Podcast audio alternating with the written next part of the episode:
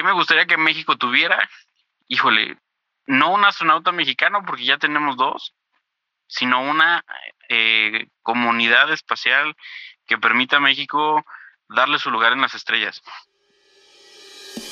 Bienvenidos a su podcast favorito de la semana, Aerospace Podcast, donde hablaremos acerca de tecnología e innovación en la industria aeroespacial, creando los cimientos para llevar a México al espacio. ¿Qué tal? Buenas tardes a toda la comunidad Aerospace. Mi nombre es Edric Uribe, soy ingeniero aeroespacial por parte de la Universidad Autónoma de Baja California. Soy visionario y emprendedor desde hace más de ocho años. Formo parte de un grupo de profesionistas fundadores de Aerospace Cluster empresa mexicana encargada del desarrollo tecnológico y aeroespacial, liderando los más increíbles proyectos que llevarán a México al espacio. El día de hoy tenemos un episodio muy, pero muy especial dentro de Aerospace Podcast. Consta de una plática entre ingenieros y o profesionistas para destacar sus habilidades técnicas y de comunicación, logrando un alcance global que les permita entrar en el radar de grandes organismos generando tracción en el ecosistema tecnológico para poder consolidar a México en el espacio. Nos acompaña desde Querétaro Luis Fernando Monroy, co-host del programa, para darle un poco de sazón a este episodio número 20 de Aerospace Podcast. Es próximo a egresar por parte de la Universidad Aeronáutica en Querétaro. ¿Qué tal, Luis? ¿Cómo te encuentras?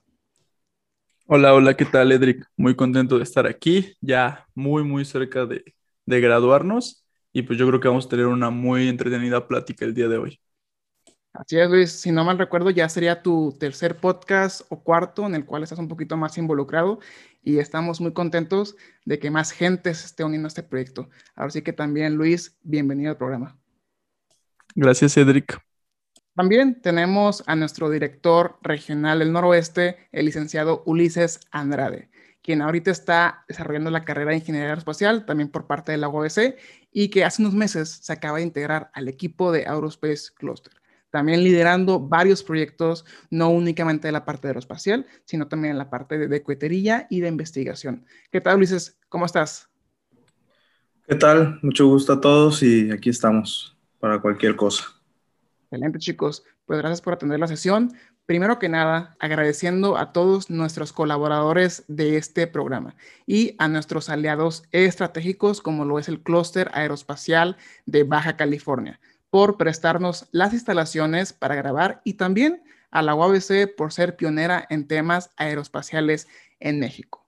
Sin más preámbulo, me gustaría presentarles a un equipo que está por poner el nombre de México, pero muy, muy en alto. En este podcast número 20, el equipo responsable del lanzamiento de un satélite en colaboración de tres países, Estados Unidos, Sudáfrica y México, es un honor poder tener en este programa en representación de todo el equipo de JTLZ Space al ingeniero José Eduardo de la Guardia, el cual es director de operaciones de la misma empresa y cofundador. ¿Qué tal, José? ¿Cómo te encuentras? Eric, muchas gracias. Bien, bien, aquí estamos. Un gusto participar con ustedes, caballeros, un gusto saludarles y un honor formar parte de, este grupo selecto y, e innovador de esta industria. Eduardo, ¿cómo te gusta que te digan? ¿Eduardo o José? Eduardo. Eduardo mejor, muy bien. Al ingeniero Eduardo, eh, director de operaciones de JLTZ Space. Ok, Eduardo, usualmente para estas temáticas eh, tratamos de dejar eh, pues muy en claro exactamente eh, qué es la empresa, cómo lo están desarrollando, cuáles son las dificultades. Pero antes de poder pasar a esa etapa, muy importante, nos gustaría saber quién es el ingeniero Eduardo de la Guardia. ¿Qué nos puedes platicar? ¿Quién eres? ¿Qué haces? ¿A qué te dedicas? ¿Y en qué estás especializado, Eduardo? Claro que sí, ¿quién soy yo? Híjole, eh, en algunas ocasiones me han dicho loco, en otras ocasiones me han dicho visionario. Eh, pero soy, soy alguien que toma una idea y la pone a trabajar. Eh, ese, ese, te podría decir que es una de mis grandes habilidades. De profesión soy ingeniero industrial, eh, nacido en, la ciudad de Querétaro. creo que este, Luis Fernando está por allá. Qué, hermosa ciudad estás viviendo. Digo, no es porque sea de por allá, pero bueno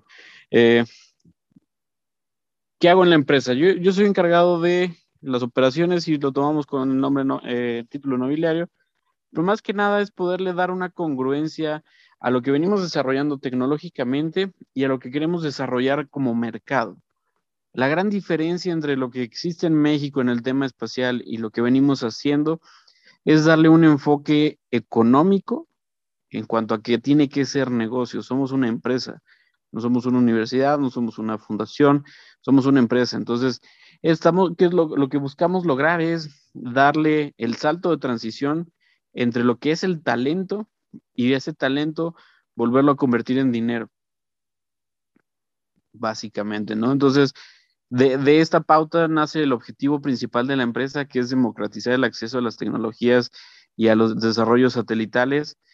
Y el principal punto de lograrlo es haciendo que sea de fácil acceso y de fácil utilización para todo mundo. Excelente, Eduardo. Oye, aquí me, me inquieta algo que ahorita eh, yo creo que a la audiencia le gustaría saber cómo es, y no por menospreciar, pero es interesante el, tema, cómo es que un ingeniero industrial este, le, le, le, llegó a interesar la parte aeroespacial. ¿Tuvo que ver algo en tu infancia, en tu juventud, de la preparatoria, a lo mejor de la universidad, que algo te llamó la atención y que ahorita estás en el lugar correcto para la parte de la carrera espacial, pues diría mexicana, pero es de todo el mundo? ¿Cómo fue esa experiencia, Eduardo? Mira, te puedo decir que lo que me incentivó a llegar a esta industria fue, fue mi padre. Eh, él siempre me dijo, alto. Y cuando le platiqué lo que veníamos haciendo y cuando vio el primer satélite en órbita, me dijo, sí te dije que, soñara que soñaras lo más alto posible, no pensé que te me fueras a ir de la Tierra. Entonces, eso y sumado a que soy de la generación que nació viendo eh, Toy Story y, te quedas o con Woody o con Buzz Lightyear. Entonces, desde ahí hay un nacimiento y una, y una curiosidad. Eh, creo que eso ha sido algo que me ha distinguido desde, desde muy pequeño, y que siempre he sido curioso, siempre he ido buscando por dónde eh, hacer cosas nuevas, ¿no? Entonces, todo lo que es desconocido y todo lo que es este, innovador me llama la atención. Ok. Oye, Eduardo, ¿qué edad tienes? Perdón por la pregunta. Yo tengo 28 años. 28 años, muy bien. ¿Tienes algún tipo de maestría, eh, diplomados que tengas por la parte aeroespacial? Por la parte aeroespacial, no, yo me enfoqué eh, en los siguientes años de, haber egresado en el tema de calidad. Tengo diplomados en, sistemas de gestión de calidad y de ahí me, me, enfoqué a hacer desarrollo de empresas y participación en colaboraciones, incentivando a talentos de cualquier índole a desarrollar una empresa, volverse negocio. Ok, y de, los varios, me imagino, como todo emprendedor, pasando por los altibajos, montañas rusas, ¿qué, proyectos dirías estoy orgulloso de haberlo realizado? Porque si no lo hubiera hecho, no estaría ahorita en el punto en el cual estoy. Te puedo decir que prácticamente todo lo que he hecho, he hecho desde poner un puesto de tacos hasta una empresa espacial. Entonces, eh, he hecho negocios eh, y ver eh, cómo lucrar con diferentes cosas desde muy chico. A mis 15 años tenía ahí en la casa de mis padres un, un autolavado y me dedicaba a hacer detallado automotriz porque me encantan los autos. Dije, ah, bueno, pues si estoy pagando X cantidad o veía que mi papá pagaba por hacer el lavado, pues vamos pagando, cobrándolo nosotros y vamos haciéndolo y tenía mi equipo y a mis 15 años eh, me ponía a, encerar y a lavar coches, ¿no? Eh, te digo, he puesto, he tenido puestos de tacos, eh, con, mi, con mi señora tenemos un negocio de farmacéuticas, entonces no te puedo decir que hay una experiencia de la que me arrepienta, porque de todo lo que se vive tienes un aprendizaje, sea bueno o sea malo, tienes un aprendizaje y tienes que aprender a, a tomar siempre el lado bueno de todo lo que vivas. Sí, yo creo que son este, de los mejores consejos que, uno le puede dar a toda una comunidad de nuevos profesionistas que ahorita están viendo y echándolo con la parte aeroespacial, con la parte del turismo espacial, con Musk, con Besos, con Branson. Entonces, yo creo que ahorita, si bien hace algunos, que serán? Siete años, tres años, me atrevo a decir, todavía decían oye, ¿por qué estudias ingeniería aeroespacial? ¿Te vas a a la NASA o, qué onda, no? Y recientemente también dicen, este, oye, pues sí, tanto aeroespacial, pero pues no hay trabajo. Entonces, yo, yo siempre he dicho que el, el, el que pega primero pega dos veces, ¿no? Entonces, ahorita, si bien todavía tanto México ni siquiera el mundo está preparado para afrontar la carrera espacial eh, como para poder verla en su máximo esplendor. Entonces, yo creo que si ahorita la gente que está interesada, la gente que se empieza a involucrar en el campo aeroespacial, va a ser de los pioneros, va a ser de los primeros desarrolladores de tecnología, van a ser, como siempre digo también, los nuevos influencers y que no van a hacer cosas este, como sacar videos en YouTube nomás por sacarlo.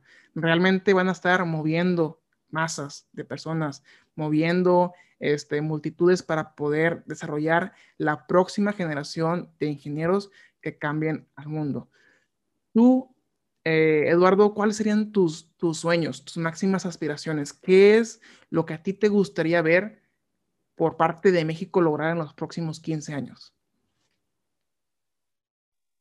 Híjoles, muy buena pregunta, Edric. ¿Qué, me gustaría ver? Creo que, son dos puntos, eh, tanto el tema personal como, como el tema eh, motivacional para México, ¿no? Yo eh, durante mi carrera tuve compañeros y tuve mucho contacto con el extranjero en el que te ofrecen oportunidades de, no, vente a Estados Unidos, vente a Europa, no, vente a Alemania. aquí en Puebla es muy sonado el tema de todo el mundo quiere jalar con Volkswagen y su mayor sueño es prácticamente ser alemán, ¿no? Eh, como sueño personal y meta, me encantaría eh, poder llegar a ver la Tierra desde, desde el espacio. Eso sí, suena increíble, ¿no? Que te, que te confirmen teorías que pudieran sonar este, incluso absurdas, ¿no? De que te digan, a ver, la Tierra sí es redonda, sí, sí es redonda, lo estoy viendo desde aquí arriba. Entonces, ¿qué me gustaría que México tuviera? Híjole, no un astronauta mexicano, porque ya tenemos dos, sino una eh, comunidad espacial que permita a México darle su lugar en las estrellas. Ya sea por medio de diferentes empresas, porque tengamos una eh, empresa lanzadora aquí en México, aprovechando y retomando cuestiones que ancestralmente fuimos punta de lanza. Ancestralmente fuimos muy buenos astrólogos, muy buenos astrónomos. Entonces, creo que eso nos permite hacer y retomar sueños que pues México de, origen ortográfico y de origen etimológico es el ombligo de la luna. Entonces tenemos que retomar eso, eso que ya teníamos antes. Muy bien, eh, ingeniero, ahorita mencionaba la parte de fuga de talentos y como tal de que sí es un poco complejo el hecho de, de que eh, todavía no hay como tal una plataforma, eh, pues, para los, para los nuevos ingenieros en donde dedicarse de lleno a las ciencias aeroespaciales. Eh, entonces, ¿cómo sugeriría usted que se puede resolver este problema eh, y, y, cómo evitar que tantos talentos se fuguen o que cambien de, de ritmo y que se enfoquen más en las ciencias aeroespaciales? Yo creo que sería un punto muy importante perderle el miedo. Perderle el miedo a, poner tu, tu, negocio, a poner tú tu empresa, tu, tu, emprendimiento, ¿no? Eh, siempre vamos y tenemos la mala costumbre de que lo que está en el extranjero es mejor. No, es confiar un poquito más en nosotros y, atreverse a, a, cuestiones que pueden llegar a sonar absurdas, ¿no? A reinventar la rueda. Oye, pero ¿por qué tu rueda es diferente? Porque es mexicana y porque la estoy haciendo yo y porque vamos a hacer que se mueva el país de una manera distinta, ¿no? Y con cuestiones, si quieres, muy inverosimiles, ¿no? De que tú conozcas eh, cuestiones locales, ¿no? Ya sabes que los baches en México son todo un dilema y la llanta que estoy diseñando yo eh, está diseñada para soportar baches. Sí, pero ya hay otra, pero no, no, no conoce el, sistema local, ¿no? Tenemos un talento muy grande y muy mal enfocado, me atrevo a decir, porque te puedo preguntar y te regresaría, tú dime qué solución mexicana no le encuentras a, cualquier problema. desde los sistemas de, que tenemos ahorita eh, por pandemia de despachamiento de, de gel satinizante con el pie. ¿no? Hizo un ingenio que se pudo haber hecho en una central de abastos con alguien que ya lo tenía para despachar otras cosas. Entonces, es enfocar ese talento y perder el miedo a hacer las cosas. Sí, total, totalmente de acuerdo. Y dentro de esta misma, eh, desde orden de ideas, ¿cómo es que JLTZ Space ha llegado a, abrir una, creo que nos abrió los ojos a, algunas de los que seguimos sus actividades, cómo se convirtió en esta figura principal de, llevar a México al espacio por medio del satélite, que creo que es el segundo que, que lanzan. Pero me refiero a que, ¿cómo ha sido ese impacto, esos retos que han surgido desde que nace la idea de, de su empresa y de su iniciativa? Híjole, ¿cómo han sido los retos? Han sido sumamente difíciles y han sido sumamente desafiantes. Y lo que el que se lanzó fue el primer satélite. Lo difícil es el primero, ¿no? Como muchas otras cosas. Pero fue echándole para adelante y no rajarnos, no, no aflojarle. Decía Edric al principio eh, que cómo le hacemos para dedicar tiempo a otras cosas. La verdad es que al final del día eh, se vuelve como tu niño. Entonces, todo el tiempo va a estar pensando en ello, todo el tiempo va a estar viendo cómo, cómo eh, hacer que salga para adelante. ¿Cómo nos volvemos referente? Pues bueno, el chiste es levantar la voz un poquito y levantar la mano y no chico palarse en, ah, ¿sabes qué? Te voy a presentar esta idea y a lo mejor va a sonar a locura, va a sonar incluso a, ciencia ficción. ¿Qué te puedo decir? Que una buena parte de lo que hacemos así es, suena a ciencia ficción. Cuando hablamos de nanosatélites y le cuento a la gente que el satélite es del tamaño de un pan bimbo, no te la creen. Entonces, se vuelve, se vuelve algo interesante de, que pues, los que en un momento llamamos locos son los que cambiaron el mundo, ¿no? Entonces, cuando me han preguntado qué se requiere para formar parte de Space LTZ, pues sí, estar un poco loco. Esa, esa es la realidad. Okay. Y mm, yo creo que igual a la, audiencia que ahorita está en el, programa, en el podcast número 20, le gustaría saber cómo empezó eh, JTLZ, qué significa, eh, quiénes son los fundadores, qué, cosas, qué cosas han sido o qué situaciones los han orillado a desarrollar este satélite. Si en un principio a lo mejor empezaron con una idea y a lo mejor la mantuvieron hasta la fecha, pero a lo mejor hay cosas que las, las fueron aterrizando, hay cosas que las fueron puliendo, hay cosas que, en el camino vieron que no estaban funcionando. Entonces, más o menos, si nos pudieras platicar un poquito acerca de la historia de esta empresa. Claro, mira, eh, ¿qué es JLTZ? JLTZ son las iniciales de, del padre de, otro, socio fundador, de José Luis Terreros, que, fue el que inculcó un sueño. Eh, José Luis, un sueño que, nos hemos atrevido como equipo a seguir y a, crecer y a construir en, pleno vuelo, De lo que dices, cómo, cómo ha sido. Híjole, pues nos atrevimos a emprender en 2020, arrancando la pandemia, arrancando una nueva situación de modo de vivir en el que cuestiones tan simples como darte de alta en Hacienda se volvieron un, camino muy lento, ¿no? Lograr tener RFC de la empresa tardamos casi cuatro meses, lograr tener cuenta bancaria de la empresa fueron casi seis meses de trabajo. Entonces, eh, sí ha sido un desafío muy grande, ha sido un desafío que no, que no había sido, que no habría sido posible de no tener un trabajo en equipo y una colaboración en la cual eh, quitemos egos que mencionábamos eh, hace un momento y se establezca un objetivo común, un objetivo en el cual todos sumamos, todos somos un equipo y estamos en el mismo barco, ¿no? Entonces, si no jalamos parejo y si no remamos parejo, pues no vamos a llegar al destino o vamos a tardar más. Ok, sí, yo, creo que tienes, tienes toda la razón. El, el, hecho de que al principio parezca imposible, no significa que no lo puedan lograr. Así como en toda actividad, como todo emprendimiento, los primeros tres años, los primeros cuatro años, pues son sumamente complicados. Ya después de los dos años, después de los cuatro, ya empiezas a desarrollar y a hacer ese, e, esa pieza única en el cual empiezas a distinguirte del resto de personas. Ya empiezas a ser ese experto.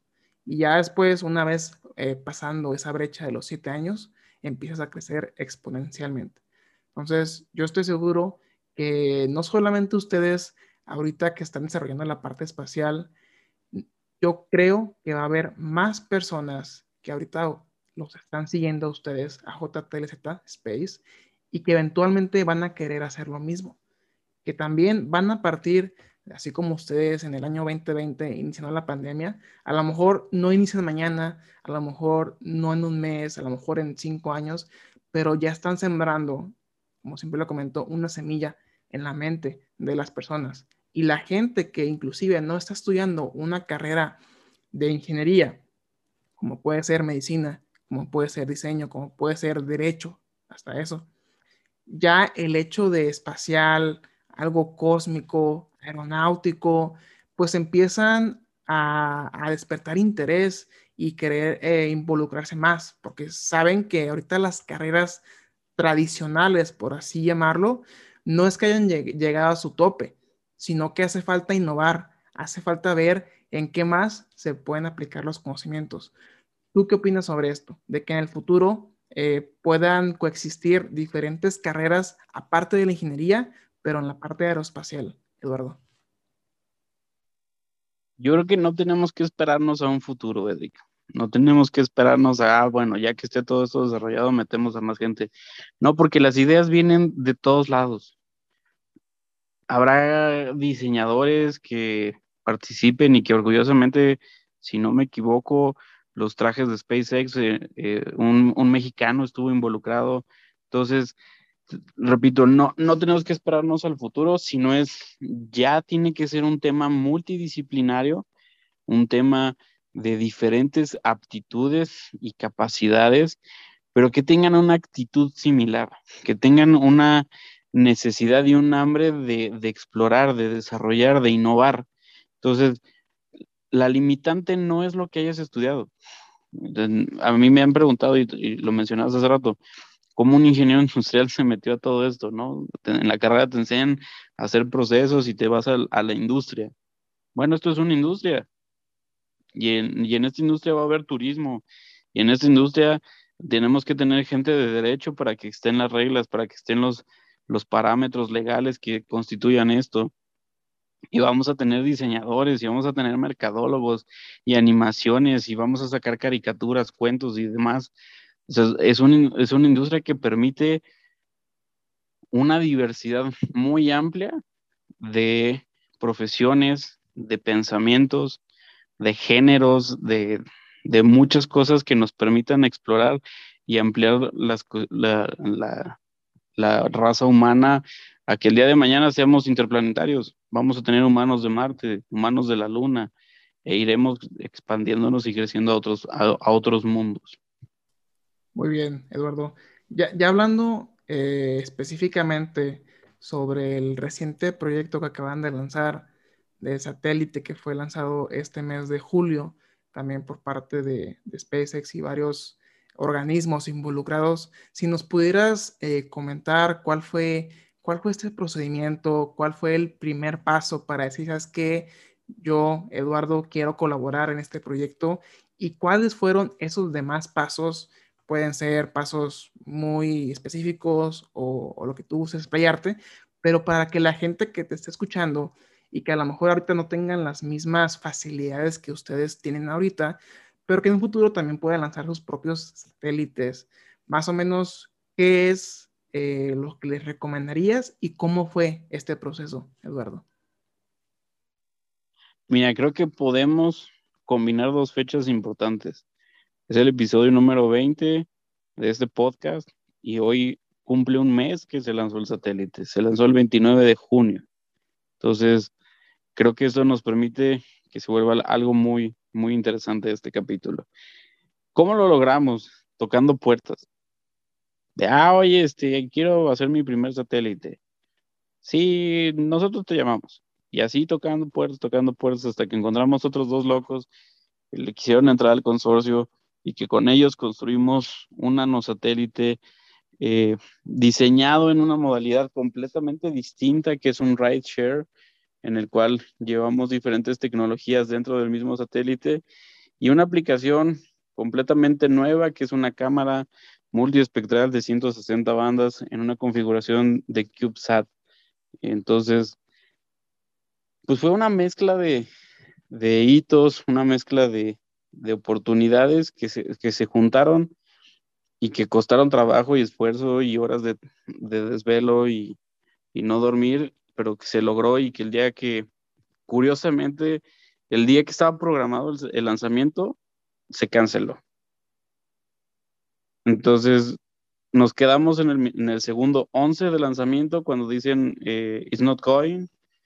Hicimos un par de acciones eh, riéndonos de, la situación de, pues no, no nos salió.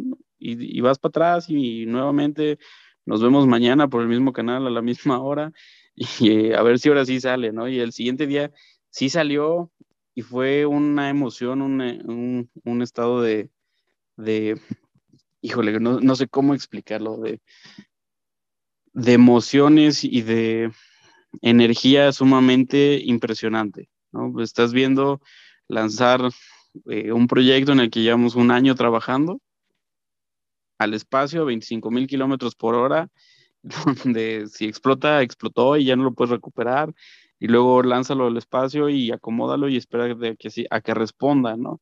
Entonces, ha sido una cadena de eventos sumamente importantes y una colaboración con diferentes entidades en las cuales no, no buscamos quedarnos únicamente haciéndolo nosotros, sino sumar a más gente y sumar a más personas, agencias, institutos a este proyecto, ¿no? Ok, y ya participando directamente con esta empresa internacional y pues también espacial, como lo es la, eh, la empresa de Elon Musk, SpaceX, ¿ustedes directamente tuvieron contacto con ellos o fue algún tipo de colaboración con otro, digamos, intermediario? ¿Tuvieron trato directo con esta empresa? No se tuvo trato directo, se trabajó por medio de, otro integrador que es ExoLaunch. Se menciona en diferentes posts que hemos realizado. Entonces, al final del día fue un trabajo en equipo con muchas personas, coordinando diferentes idiomas, diferentes países, y que bueno, tristemente por la pandemia no, no fue posible estar ahí presentes, pero la emoción se sintió aquí en China, ¿no? Entonces, es, ver a tu primer eh, proyecto, tu primer bebé despegando. Sí, de hecho, sí vi ese, minuto, segundo 11 y, no salió, ¿no? Este, estuvo interesante la, eh, la, la, dinámica ahí. Este, y al día siguiente ya tuvimos mejor, mejor visibilidad y ya se logró. Eh, yo quería preguntarte, Eduardo, para las personas que nos están escuchando, tener una idea, ¿cuánto, ¿cuántas personas tú consideras en número que se involucraron en este, desde que se puso la primera pieza hasta que llegó al espacio, una, en cantidad de número, ¿cuántas personas fueron las que participaron? Híjole, directamente. Perdón, se desconectó. Podremos estar hablando de unas 50 personas involucradas en cada uno de los procesos, si no es que más. Si nos vamos a cuestiones tan simples como el que fue el fletero que llevó el, satélite de, la Unión Europea a Estados Unidos para que sea integrado en su, en su plataforma de lanzamiento, desde los que estuvimos involucrados acá en México para desarrollar todo el software y las plataformas de procesamiento, abogados, etcétera. O sea, la verdad es que la, la cantidad de personas que se involucran en un proyecto de este tamaño, que son, suenan pequeños, es muy alta. Sí, digo, con, considerando el hecho de que es un, lo que platicábamos, ¿no? Es un trabajo completamente en equipo que, que nace de una iniciativa de un par de locos, como decías tú. Claro, claro. La verdad es que, como decía hace rato, involucra de todo tipo de, de profesionistas y de profesionales. Eduardo, pues así que gracias. Por mi parte, yo tengo una pregunta final. Ahorita que hicimos el corte, se me ocurrió y le voy a dar un poquito de tiempo a, Luis para que también formule su, pregunta y también a Luises. Este, ¿Cuál sería el, próximo proyecto? Ahorita que ya han alcanzado, ya han alcanzado llegar, digo, llevar este, un satélite al espacio, ¿cuál es el próximo, la, próxima acción directa por parte de JLTZ Space para poder desarrollar algún tipo de, de proyecto? ¿Cuál es ese, Eduardo? El siguiente proyecto son dos en conjunto, uno depende del otro. Vamos iniciando nuestras, nuestras Space Apps, que son las soluciones de, fácil acceso para diferentes industrias, para obtener eh, información e inteligencia de negocio para cada una de estas, de estas industrias. Al mismo tiempo, arrancamos ya el diseño y la prototipación de nuestra constelación que estará lanzándose, eh, esperemos, a finales del siguiente año, principios del 2023 entonces, haciendo que no sea únicamente un satélite, sino que sea ya una constelación. El proyecto está eh, en diseño y trae una eh, etapa de crecimiento bastante interesante. Para contextualizar un poco, que eh, sabemos que, los satélites tienen ciertas misiones ¿no? específicas. En, en particular, el, satélite que se lanzó hace un mes, eh, ¿cuál, es ese, ¿cuál es ese motivo, ¿no? esa misión que tiene? La misión es un tema de observación de la Tierra, Earth Observation, en el cual se, se iniciarán proyectos con diferentes instituciones educativas para desarrollar algoritmos y desarrollar soluciones a diferentes industrias. Traemos un objetivo muy fuerte que es el tema de, la agricultura y la seguridad alimentaria en conjunto con la Agencia Espacial Mexicana y con, diferentes instituciones. Correcto, ingeniero. Eh, yo tengo un par de, preguntitas. Eh, una es un poco más personal y la otra ya es a, nivel de la empresa. Eh, una es, no puedo imaginar el nivel de estrés y la emoción que se combinan al momento que usted mencionaba de que se hace la cancelación del primer viaje, ya estaban, eh, yo me imagino que muy listos para verlo entrar en órbita. Igual, como menciona usted, una explosión, pues es prácticamente que se incinere todo el proyecto, desaparece, ya no queda absolutamente nada, ¿no? Eh, y pues después, ya que por fin se logra que esté, que esté pues allá arriba, esté funcionando, eh, ¿cuál fue ¿Qué fue lo primero que le pasó por la cabeza en el momento que, se cancela y posteriormente cuando, cuando ya al final se puede hacer el lanzamiento y ya por parte de la empresa? Eh, no sé si, tenían alguna, algún plan de contingencia o algo que los pudiera blindar en el dado caso de que hubiera un accidente eh, de, de alguna explosión o algo, o ya simplemente sería como una pérdida total en ese sentido. Claro, Fer. Híjole, no sé si, si está permitido decir lo que, lo que pasó por mi mente en este tipo de medios. Este, es una frase muy, muy mexicana que, probablemente la audiencia y ustedes se, estén imaginando, pero fue un, ¿no? Entonces, este, hay que ver por dónde. Sí, teníamos protocolos, teníamos eh, comunicados de cómo se va a proceder a decir esto. Y bueno, los, que nos sigan en redes sociales y los que no, los invito a que nos sigan en redes sociales, eh, podrán ver nuestra reacción demasiado mexicana riéndonos de lo que sucede, ¿no? Te puedes sentar a llorar en una esquina y demás, o te puedes reír de la vida, ¿no? Existe el dicho, ¿no? Si la vida te da la espalda, ya sabes que vas a agarrar. Entonces, eh, tomamos esa decisión de mejor vamos a reírnos de la situación, vamos a ver qué es lo que sigue. Y sí, la, combinación entre estrés y emoción, híjole, fue una cuestión muy, muy padre. Traíamos horas de desvelo igual impresionantes, de preparativos previos a. Entonces, todo eso es una mezcla de, de ímpetu que te va a dar la, energía para avanzar, ¿no? En el caso de que sucediera lo, peor, una explosión, pues bueno, esta industria es así, de, sin chillar y órale, empecemos de nuevo. Eh, hay satélites que van asegurados, este trae un, un, tema seguro, entonces, pues sí, te lo aseguran y todo, pero de todos modos lo tienes que volver a hacer, porque no, hay, no, no, es como que lo llevas a jalatear y ya podemos echarlo otra vez, ¿no? Entonces, pues así, así es la industria, así son los riesgos y es echarle para adelante.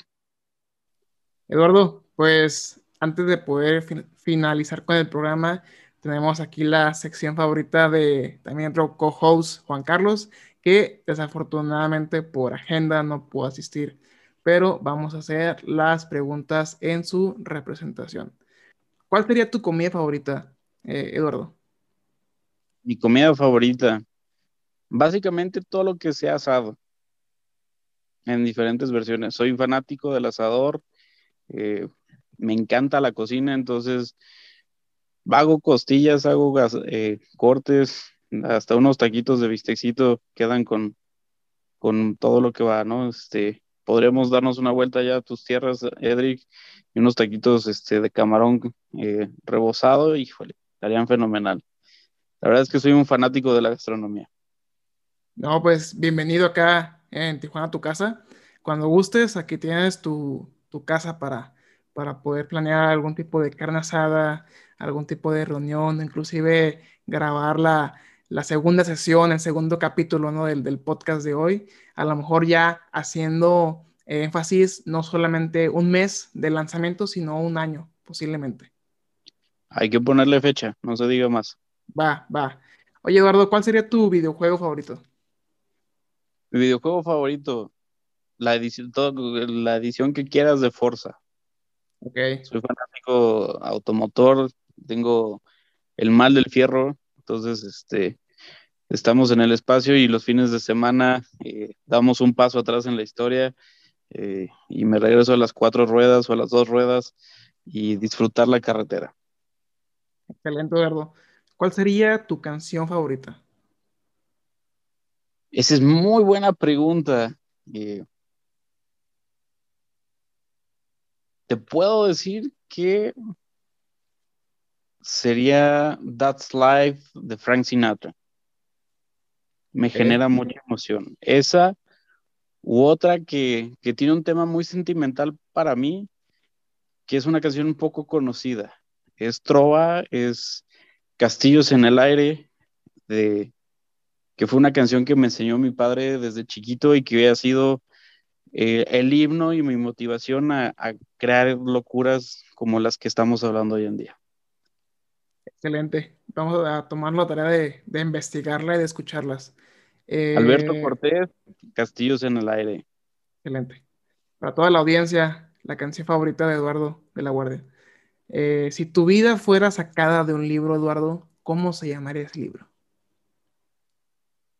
Híjole. Esa pregunta me, me, me encantó, me encantó. Este, pues podremos decirle, Inge su madre, vamos a echarle para adelante. Vamos a ver cómo. Que truene lo que tenga que tronar, ¿va? Exactamente, así, así cambié de locación. Yo me vine a estudiar a Puebla sin conocer la ciudad, sin conocer nada. Y fue de, pues bueno, vamos a ver qué, cómo lo sacamos, ¿no? Así es, Eduardo. Cuando piensas, eh, ay, perdón, estoy leyendo mal la pregunta, falta un acento. ¿Cuándo piensas que el humano llegue a Marte? Muy pronto. Elon Musk puso una meta, creo que es el 2025, entonces tenemos tres años para aprender a, cultivar y a vivir en Marte. Excelente. Y si tú tuvieras la oportunidad de ir a Marte, ¿qué objeto, qué persona o qué cosa sería indispensable para ti en este viaje? Objeto, persona o cosa. No, pues no se pueden las tres, güey. este, híjole. Sería una disyuntiva de persona, porque sé que el riesgo es muy alto, no hay nada seguro, pero sin dudarlo eh, me iría con mi señora para allá. Objeto, eh, voy a compartir otro, otro tema muy personal. Yo colecciono patitos de goma, los patos de baño. Entonces, a todo viaje que voy, eh, tengo una, una, sesión de fotos con un pato de goma, el de bañera, el tradicional amarillo que todo el mundo conoce las caricaturas. Entonces yo creo que me llevaría uno para que en Marte exista el primer pato de goma. Y pues habrá que llevarnos unos tacos, porque es un camino muy largo, entonces, este, ni modo de, de, no vivir un, un buen taco en, en, Marte, ¿no? El primer taco espacial. Creo que ese ya lo logró Neri Vela, que fue el primero en llevar tortillas. Ah, cierto, espacio. cierto. Me pidió sus tortillitas. Exactamente. Yo te quería preguntar, Eduardo, eh, a lo largo de tu, de tu vida, imagino que de tus estudios y demás, eh, debes haber leído artículos y libros que han marcado tu vida. ¿Cuál crees que es el, el que más te hizo replantearte tu vida?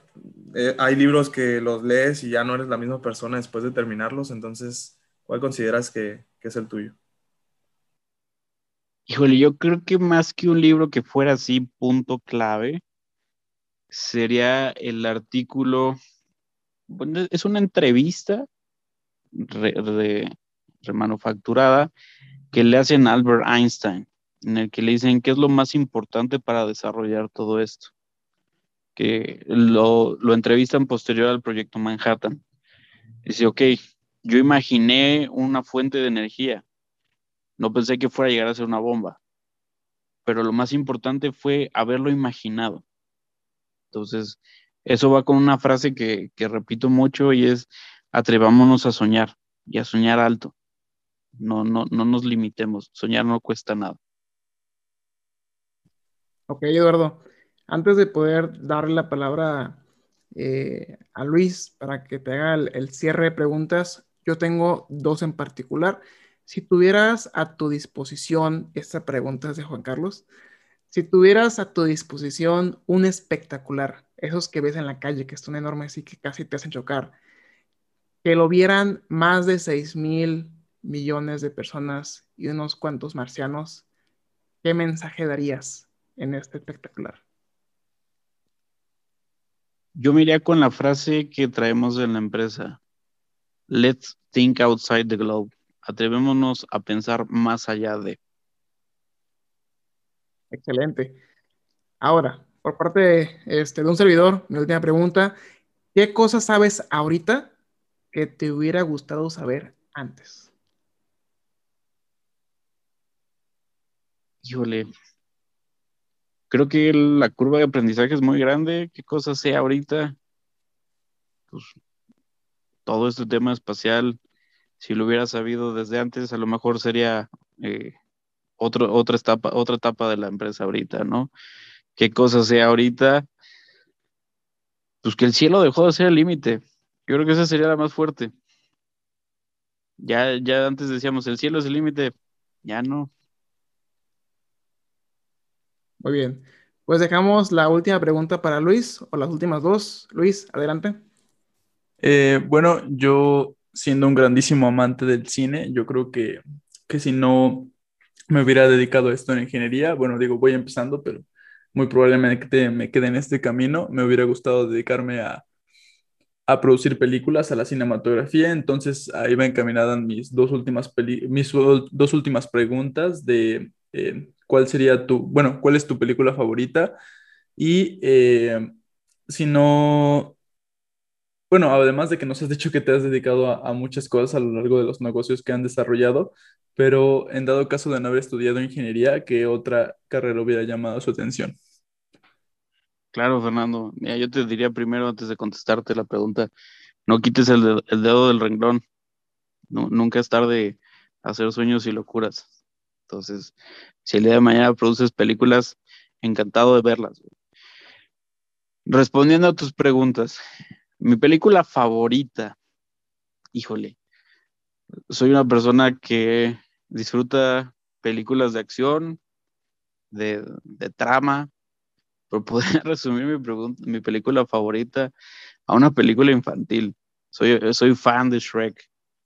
Esa es la película que puedo ver y me río y si estoy pasando un mal momento me saca una carcajada y acabo de buenas. Entonces, podría resumirla. Sé que a lo mejor esperábamos una respuesta más eh, filosófica o más inspiradora. No, me parece perfecto. Los placeres sencillos de la vida son lo que le dan sabor a la vida. Y si no fuera ingeniero, sí me hubiera ido a la gastronomía. Me hubiera ido a, estudiar algo referente a, cocina. No sé si, si chef como tal, probablemente algo más enfocado a vinos o a otro tipo de cosas. Muy bien, pues para todos, este fue el episodio número 20 de Aerospace Podcast con el director de operaciones, el ingeniero Eduardo de la Guardia. Eduardo, gracias por tomarte el tiempo de dedicarle unos cuantos minutos a esta plática. Si bien ahorita nosotros nos intriga saber eh, mucho más sobre ti y entendemos que eh, la agenda de JTZ esté un poquito también apretada, pero eh, también quiero hacerte la, invitación para poder generar y seguir colaborando juntos, ya sea en siguientes episodios, en algún proyecto, yo creo que el, mismo tiempo va a dar las pautas para que esto detone. Pues Eduardo, nuevamente gracias por tu tiempo. Ulises, Luis Fernando, algunas palabras finales para nuestro invitado de honor. Eh, igual, agradecerte Eduardo por, por el tiempo, las palabras y creo que es un parteaguas de, de iniciativas y de esfuerzos que estamos desarrollando tanto por nuestra parte como por, por en diferentes lugares ¿no? de, de, la República Mexicana, que nos estamos acercando, que estamos relacionados a estos temas y, creo que eso es lo más importante, ¿no? Colaborar juntos y crecer y trabajar en equipo. Y creo que vamos por buen camino. No, pues sí, agradecer a, al invitado del día de hoy y me pareció eh, una excelente conversación, eh, muy interesante todo lo que, lo que están realizando en la, en la empresa y pues eh, me hace sentir muy motivado después de escuchar todas sus, sus recomendaciones y lo que nos ha platicado.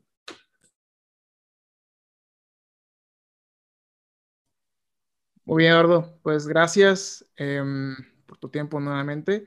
Em, ¿algún, ¿Algún comentario final para poder decirle a la audiencia alguna recomendación, este, alguna enseñanza que quisieras compartirles?